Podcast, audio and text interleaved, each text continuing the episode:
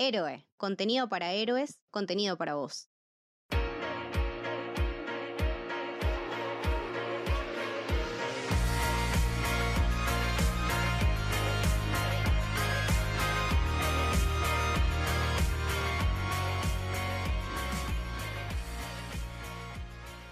Bienvenidos y bienvenidas a El Camino del Héroe. Hoy vamos a estar hablando de una de las películas nominadas al Oscar, una de esas películas lacrimógenas, si se quiere, que te hacen reflexionar y te hacen pensar en un montón de cosas.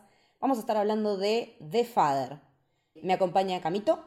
Hola Leti, ¿cómo andás? Y me acompaña Mili Crespo. Hola Mili, ¿cómo andás? Bueno, ¿todo bien ustedes? Todo bien. Muy bien. Muy bien, muy contentas de tenerte y nada, yo estoy muy contenta la verdad de hablar de una de las pelis que, si hablamos de la temporada de premios, debo decir que es una que me sorprendió completamente y es un cast soñado, boludo, y es, un, es una historia increíble, total y mm, me parece que, que, siendo una obra de teatro absolutamente captura esa, esa esencia y la hace algo cinematográfico que creo que eso es algo que realmente se tendría que, premiar, esa proeza y ese guion y, esas actuaciones y todo ese setting y toda esa historia que, que, nos traen y que me parece increíble. Así que estoy, nada, me gustó muchísimo, estoy muy contenta. Sí, porque aparte estamos hablando del debut de Florian Seller como director en largometraje. Capo. Él en su momento escribió la obra de teatro que se llama Le Père, eh, que es el padre en francés, la recontra rompió, ganó todos los premios en Francia y lo que hizo fue adaptar junto a Christopher Hampton, que también en su momento tuvo nominaciones al Oscar por Relaciones Peligrosas, por esa belleza que es Atonement. Atonement, ay boludo. Sí, no, ay, sí, no, no me Maestro, maestro. Ay, sí, por favor. Aparte, o sea, hablamos de dos adaptaciones, ¿no? O sea, de un libro y después de una obra de teatro. Ya tenemos como esa, esa cancha también. Claro, es que eso es lo importante. El tipo tradujo y adaptó del francés al inglés y, me parece que está muy bien logrado su laburo también porque eh, es como que uno siente la vibra teatral pero sin que esté, sienta que está viendo una obra de teatro, que me parece que eso es una de las cosas que también hizo muy bien en su momento, en otro formato, Fleabag, ¿no? Exactamente. Es que es la antítesis de otra película que estábamos hablando antes, que no nos gustó mucho, por lo menos a Camito y a mí. Camito la vas a ver decir mejor que yo, porque yo ni siquiera me acuerdo cómo se llamaba. Man's Race, no sé cuánto era. Ah, Man Rain y Black's Bottom. Ahí está. Yo la borré de mi memoria. Bueno, pero ahí tenés la antítesis de lo que es cuando querés llevar el teatro al cine y lo haces mal porque no tiene un código cinematográfico, porque son puras monólogos pegados y cuando llevas el teatro al cine de una manera totalmente cinematográfica, con nada, con giros de cámara, con, con simbolismo, con un... Sí, con el vestuario, sí. Claro, con una locación, con, bueno, tipo, la locación tiene mucha personalidad en la película también. Leí gente que decía que no, que eso era teatro. Para mí es cine puro. Para mí The Father es cine puro. Es que esa es una de las cosas. Uno cuando está viendo cine puro me parece que se da cuenta y te das cuenta que está pensada la historia para ser contada de una determinada manera, con el enfoque de planos que te hagan foco en esto o en lo otro, que te encuadren determinada cosa, porque no es lo mismo mostrar una puerta de una manera que mostrar una puerta y que esa puerta tenga una carga simbólica como tiene en The Father. Totalmente. Eso es, bueno, esa es la belleza del guion adaptado y la de, la buena cinematografía, o sea, de saber adaptar un lugar a los personajes y en los personajes también al lugar y a partir de eso saber mover las cámaras y enfocarlas en los elementos correctos al momento correcto. Eh, entonces, eh, bueno, justo lo, hablábamos eh, afuera del aire un poquito más temprano que Leti decía que los técnicos de sonido en realidad son artistas y también los técnicos cinematográficos, o sea, eh, son artistas porque realmente crean un espacio que es para un lugar donde vos vivís esa historia y que realmente es una historia que sin ese lugar, sin esa locación, sin ese departamento no sería nada. Entonces, eh, ahí está el arte. Y hay mucha, mucha intencionalidad, o sea, te das cuenta que no es una sino más no sé, a mí me llamaba la atención, es algo que se ve un montón en el cine, ¿no? Pero como, cómo se disponen a, a los personajes. Eh, no sé, hay un montón de escenas donde, donde Olivia está en el medio y a los costados nada.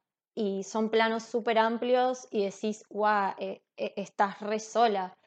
Pero quizá en el teatro no lo aprecias, entonces ahí está la belleza de lo cinematográfico. Claro, claro, que es que se suele usar un montón, no sé, que una película nada que ver, en Babadook pasa un montón eso también, que tipo para mostrarte la soledad de la mina, la, tipo, la aislan un montón de, del mundo. Y con Anthony Hopkins también pasa mucho en, en la película. El personaje de él eh, a veces está como a un costadito y todo lo demás nada, sobre todo cuando van a buscar, va, cuando ella va a hablar con una médica y lo ves a él sentado en esa Ay, sillita. Ay, no, no, me rompe el corazón. Y todo lo demás es nada. Exacto. Lejos me parece una de las mejores eh, interpretaciones de Anthony Hopkins. Me parece que si no gana el Oscar por esto nos tenemos que retirar todos, tirar toda la mierda y dedicarnos a hacer otra cosa. Porque es que pensemos que es la cuarta nominación de Anthony Hopkins a Mejor Actor, porque lo ganó por, obvio, por El Silencio de los Inocentes. Eh, estuvo nominado también por Lo que resta del día, otro pedazo de papel. Eh, Zarpado. Y yo creo que en mi top personal entra en el top 3 de los mejores roles que le vi interpretar, y eso que vi casi todas sus películas. Y yo creo que sin un orden específico, Hannibal, eh, Ford, The Westworld y este Anthony que me causa mucho que se llame encima igual que él, eh, son como los pináculos de su carrera. Porque aparte también lo pensaba en relación a una nota que estaba leyendo el otro día de por qué hay tan pocos actores grandes, viejos en Hollywood, y es porque un montón de ellos ya no se acuerdan los guiones. No pueden laburar porque no pueden recordar lo que tienen que decir. Y este tipo, a esta edad, que siga haciendo esto y que nos maraville con una interpretación como esta que hizo en esta película, es. A mí me, me pone los pelos de punta verlo a él, porque aparte también uno piensa, ¿tendrá miedo este tipo de que le pase esto a él? o, viste, como que lo identificás aún más todavía.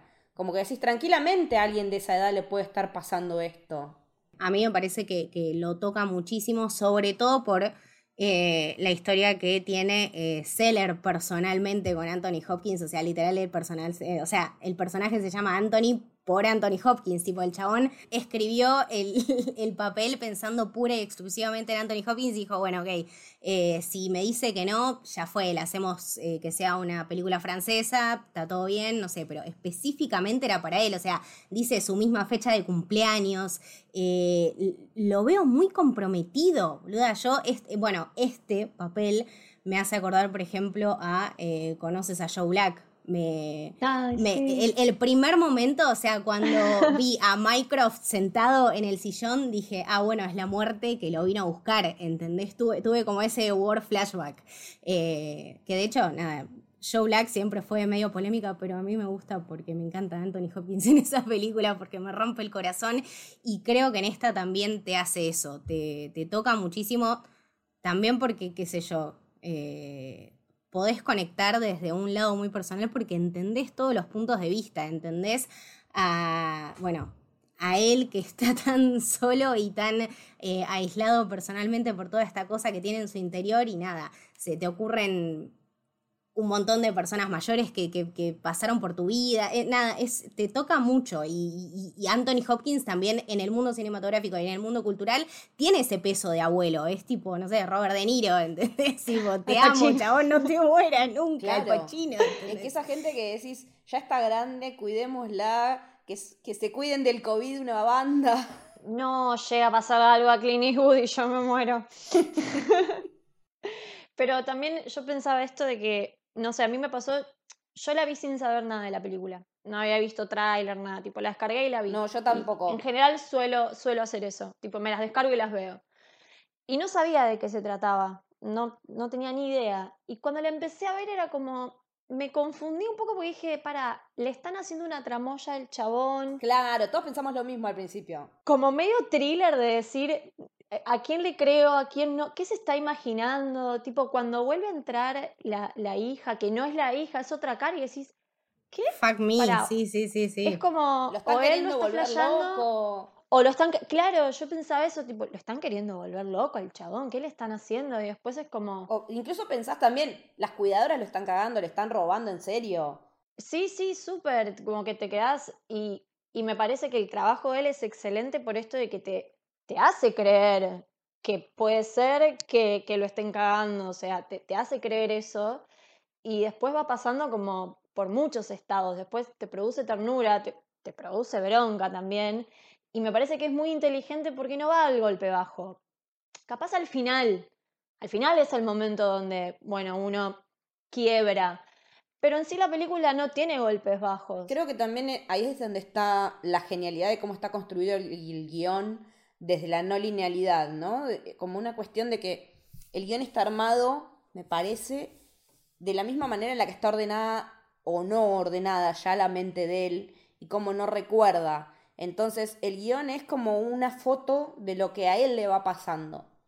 Y que uno va teniendo ese contexto y también vas viendo por marcas como el, como el vestuario, ¿no? Por ejemplo, eh, vos ves que Olivia Colman durante gran parte de la película tiene siempre la misma camisita azul con un, con un cuellito muy triangular.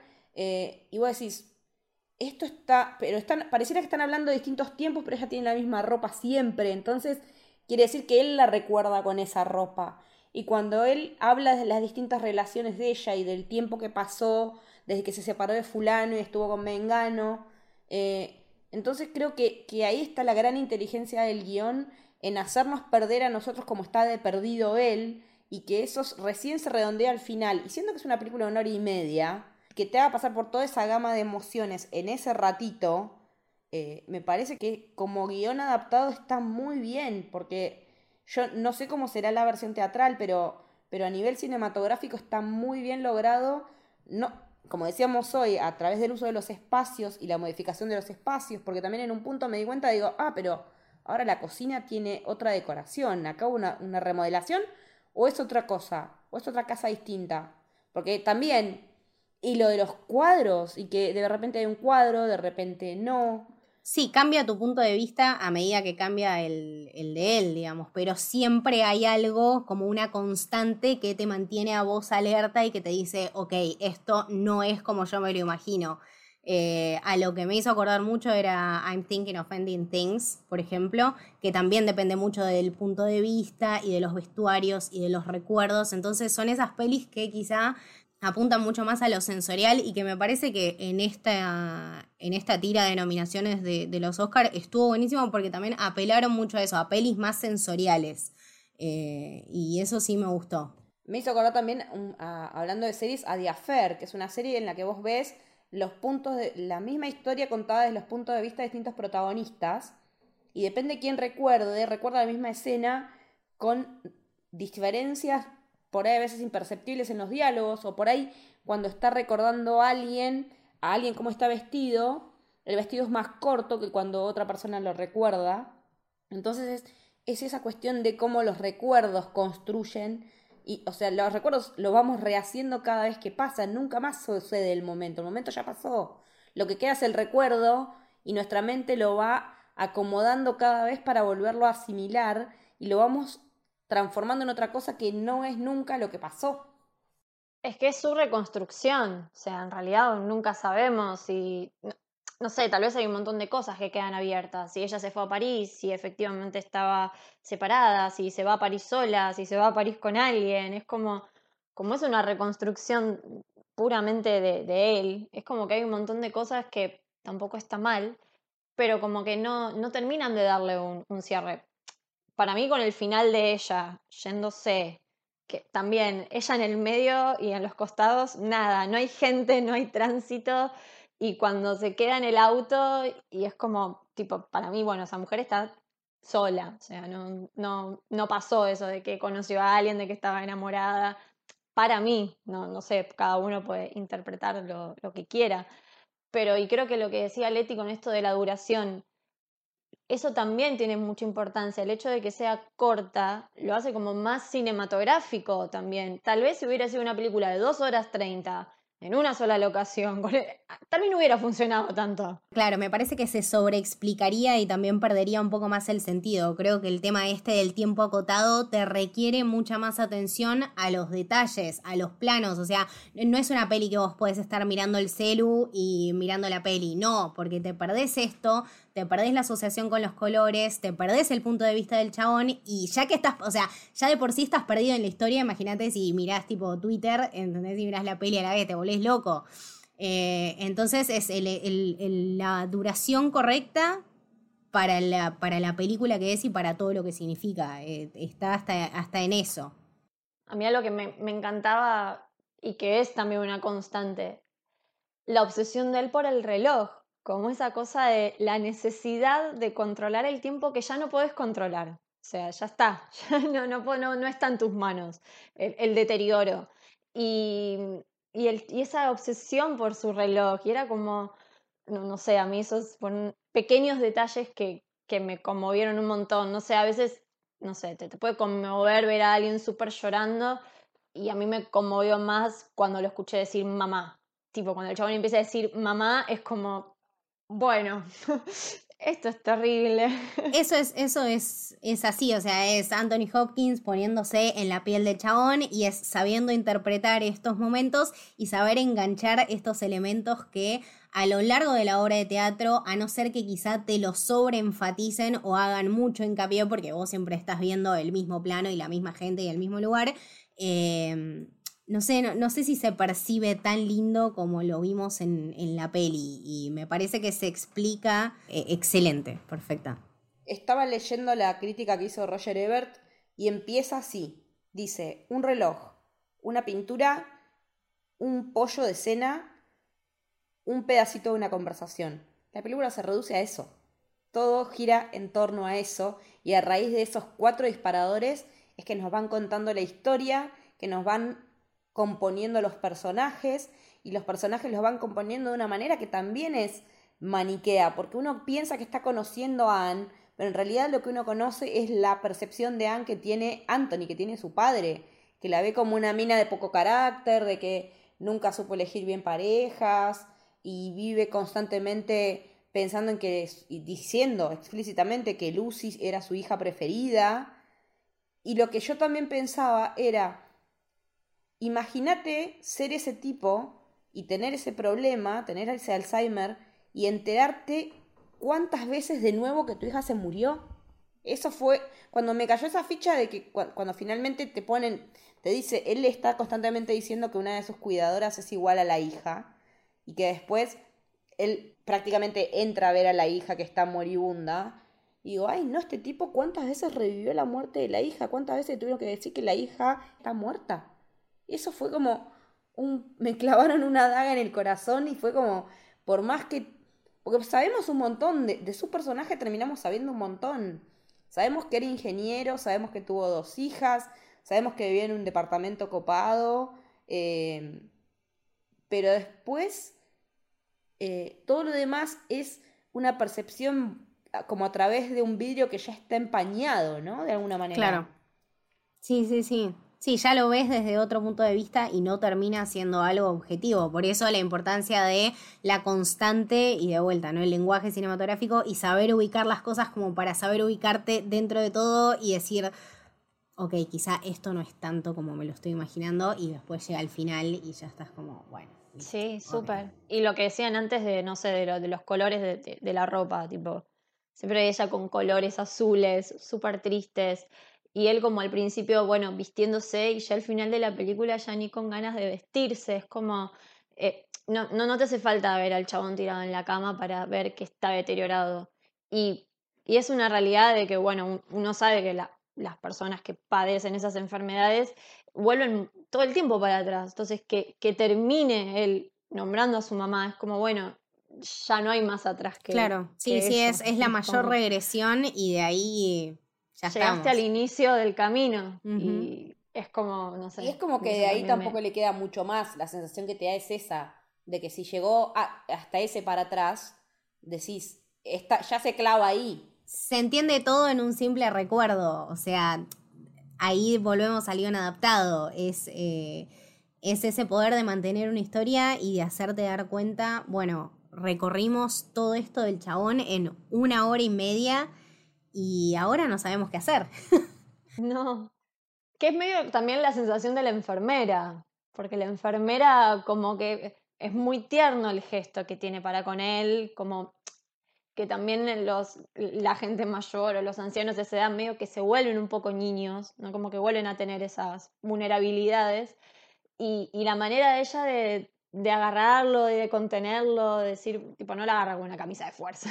Es como, bueno, yo estoy acá. Y la cara de ella también es como, bueno, ya está. Es como que no hay mucho más que, que, se pueda hacer. Y eso también me. Como que hasta los pequeños actores están, están muy bien. No sé, los dos que hacen de marido de, de ella es que son dos bestias. O sea, es Margatis y el otro es Rufus Sewell. Son dos tremendos actores. Son dos. Re. Rufus, what a man. O sea, podemos decir que es tipo. ¡Wow! es, no, no, increíble. estoy muy agradecida de que siempre es un placer, siempre es un placer. Sí, sí. Y son interpretaciones como recortitas, pero que te decís, Muy wow, cuánta falta de empatía podés tener, amigo. ¿Qué te pasó en la vida? Es que realmente yo creo que esos son recuerdos vívidos que él tiene, porque cuando llega la violencia física vos decís, eh, esto pasó.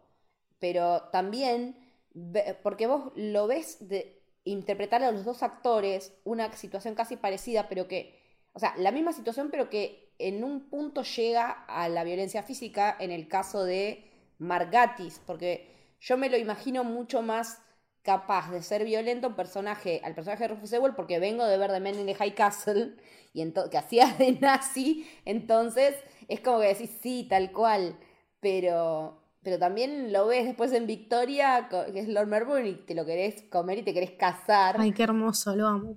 Es un hombre que, que, en realidad, nada, me vi todas sus cosas porque me encanta, no solo como, no solo como hombre, sino como trabaja. Pero me, me, encanta que los dos actores estén en el mismo registro de interpretación, porque también tenés que empatar eso.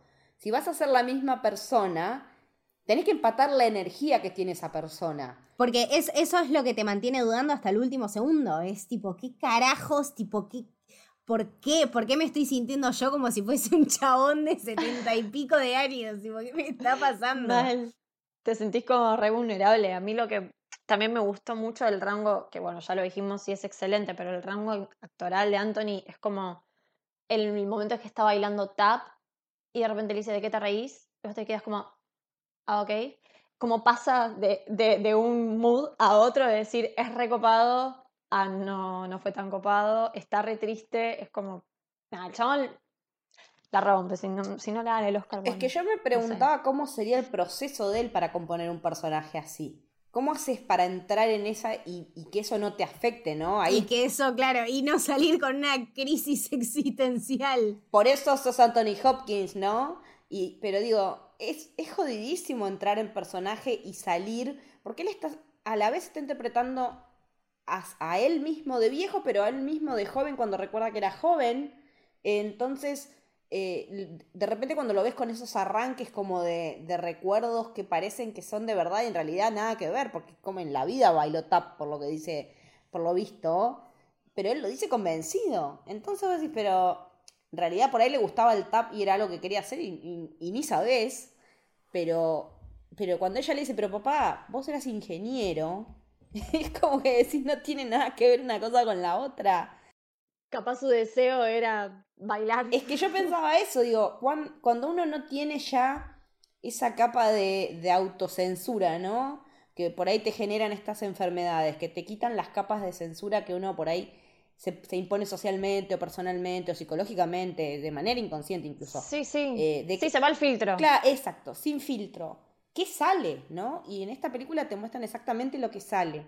Te está diciendo que a tal hija la considera una boluda, que, a tal, que la otra que se murió era la preferida, que era súper talentosa y que era re artista, pero a su vez no registra que se murió, porque también me imagino que, eh, que esa capa de censura no se borró como para que él se haya olvidado o no de que la hija está muerta. Claro. O una elección. Es que esa es la cuestión, elegir no creer lo que, lo que sucedió y crear tu mundo de realidad sin que te des cuenta. Sí, sí, la, abstracción completa, porque ni siquiera te das cuenta que te estás abstrayendo. Es, eh, es algo realmente siniestro. Es como lo peor que te podés pensar y, e imaginar que le pasa a tu mente. Y de hecho, él está abstraído de la realidad porque él sigue en su departamento. Exactamente, para él cree que está lo quieren cagar. Es que en realidad ahí también es donde lo que decíamos hoy al principio de que la locación, el departamento es un personaje más. Vos ves, vemos mutar el departamento un montón de veces a, lo largo de la historia. Vemos que cambian de ubicación los cuadros, que cambian la decoración de la cocina, que entramos a la cocina y de la cocina en realidad vamos para otro lado, porque también está la recurrencia de venir de comprar el pollo y llevarlo a la cocina. Y después la, la escena de la cena, que termina siendo un loop, en la que se repite la misma situación, o sea, que no te das cuenta hasta que termina la escena que se está repitiendo porque el diálogo es el mismo. Es desesperante, sí, porque cuando te das cuenta es tipo, bueno, no, decís como, ¿qué está pasando acá? Y en realidad es como que él está volviendo a recordar lo mismo, porque si estamos adentro de su mente, si la película funciona como funciona la mente de él, es porque él está volviendo a pensar en ese momento en el que le dijeron o en el que se enteró de que alguien estaba hablando de que él estaba enfermo y que lo iban a institucionalizar, de que lo iban a llevar a un asilo. Que es cuando también te, te agarra la angustia y te das cuenta que la entendiste demasiado tarde. y también a partir de ahí empatizas muchísimo con el personaje. Y es como que se va creciendo la desesperación y, y es algo como, de vuelta, te sentís como un señor de 80 años que no sabe para dónde disparó su vida. Y a la vez también le entendés el personaje de ella, porque ella también está re vulnerable, tener que tomar una decisión de mierda, pero también decir hasta qué punto te podés hacer cargo de una persona así porque es peligroso para vos y para esa persona también. Es como, eh, nada, la, la, tensión de ese momento de cuando él los escucha hablar y la miran que se quiere matar. Eh, no sé, ella también para mí está excelente, la a mí ya la amo, la amo. Es una diosa. ¿Quién no ama a Olivia Colman hoy por hoy? Porque es una reina. ¿Qué nivel? No, no, nadie la iguala, lejos, lejos. Sí, sí. Y es muy, me gustó mucho cómo contrastaron esas dos escenas en las que supongo que es una, una imagen inventada de él, de cuando e, él ve que ella la está ahorcando y la escena en la que ella lo está acariciando, el nivel de ternura con que esa mujer lo mira y lo acaricia, es como, no, no sé, ya los ojos de ella son como muy tiernos y su sonrisa es muy tierna, pero nada, es como el contraste entre esas dos escenas de decir, bueno, no sé, para mí es un recuerdo medio flashero de él, pensando que la hija se quería deshacer de él. sí, yo pensé lo mismo, yo pensé lo mismo, como en algún momento él pensó, en algún momento tal vez de lucidez, ¿no? Decir, la tengo podrida, no la estoy dejando vivir su vida, ella quiere hacer la suya y yo estoy acá. Y por ahí lo mejor es que yo me muera para que ella pueda hacer su vida, no sé. Por ese lado tal vez puede venir. Y cómo contrasta después que no. No estaba acariciando nada más, era, era eso. No, porque aparte lo que está bueno también es que él percibe y agradece esos momentos en los que ella le da cuidado. Cuando le pone el suéter que el, marido la llama para decirle que hay un problema, que ella estaba haciendo la compra en el súper y el problema era que el padre estaba enredado con un suerte que me hizo acordar al cuento de Cortázar a full. Eh, digo, en ese momento él engancha y le agradece y lo importante que es para ella eso también. Porque para la gente que está cuidando a alguien que está con esa enfermedad, es como que es una desesperación total, pero cuando conectan y, se dan cuenta quiénes son y lo que están haciendo por ellos, realmente es muy valioso y los ayuda a, a poder seguir con esa situación de mierda, me imagino. Claro, sí, obvio. De una, aparte como que, bueno, vuelve tu papá, ¿no? Porque es un poco eso volvió a su papá. Vuelve tu little daddy, porque eh, es, la reversión completa de los roles, es volverte el papá de, volverte la mamá de tu papá, tener que cuidar a tu papá como que... Sí, sí, es una regresión completa, sí, y, y él también estando súper aware, pero también estando en esa posición de que está tan abstraído no, voluntariamente que es, desesperante, o sea, está batallando contra eso y a la vez como que lo quiere mascarar. Eh, es su manera de lidiar y de no poder lidiar con, con su enfermedad. Sí, aparte, a mí también me, dio mucha ternura los momentos que él encuentra como de, de algo de paz cuando se pone a escuchar música. Sí, Susana Segura. Y que en un momento la música empieza a saltar y a repetirse y es como la puta madre, la música le está pasando lo mismo que le pasa a él. Claro, sí. Y como que ni siquiera ese lugar seguro le, le está permitiendo quedarse ahí, ¿no? Sí, la verdad que, que es una peli que, que yo no tenía mucho en el radar como para decir, eh, che, qué bien la nominación o no, porque realmente me enteré de ella cuando la nominaron. Después Lucas comentó que la había visto y que lo había partido al medio. Y nada, dije, bueno, si es, tan, si es para tanto, voy a esperar unos días para verla, porque hay que estar de ánimo para verla también. Eh, pero también esa cosa que empieza, lo que decía Mili, como medio thriller y que a medida que va avanzando te va pegando por el costado emocional. Y, me, encanta haberme encontrado con una peli con algo que no esperaba. Me, gusta mucho cuando no sé nada de una peli y realmente me sorprende y me termina pegando, porque terminé llorando como una magdalena, porque primero empecé a llorar cuando, los, cuando el, marido de ella le pega, ahí fue como que dije, no, no, no, no, no esto, está, esto está mal, esto, esto está muy mal, y después cuando lo ves en full regresión con la enfermera y viendo quién es la enfermera, quién es el enfermero, en dónde está él, la ventana por la que mira. Y también pensé en el momento en el que él se mete la bolsita en el bolsillo de la compra ah. y ve al nene jugar con la bolsita. No, me hace re mal esto que estás diciendo. Que aparte. ¿Por qué vamos a terminar? Me da mucha ternura porque el nene. O sea, realmente. El nene es el hijo del director, además. O sea, como que también me dio eh, muy personal por ese lado diciendo qué loco que, que, se dé, que hay familia de verdad trabajando en esto, ¿no? Sí, creo que son, son años invertidos del chabón en esto y creo que también es parcialmente su sueño hecho realidad. Es la persona con la que soñó hacer esta película que aparte además se destacó por ser una gran obra de teatro. Creo, o sea, la verdad no tuve el privilegio de verla en teatro, de, cualquier manera, eh, creo que es una obra cinematográfica maestra eh, que en una hora y media te pasa por todos los rangos emocionales, te angustias, te enojas, te indignás, eh, te reís porque no lo podés creer y terminás en un laberinto que cuando caes ya es demasiado tarde y ya llevas una hora y media invertida y parece que es, no sé, 40 años de conocer a esta persona.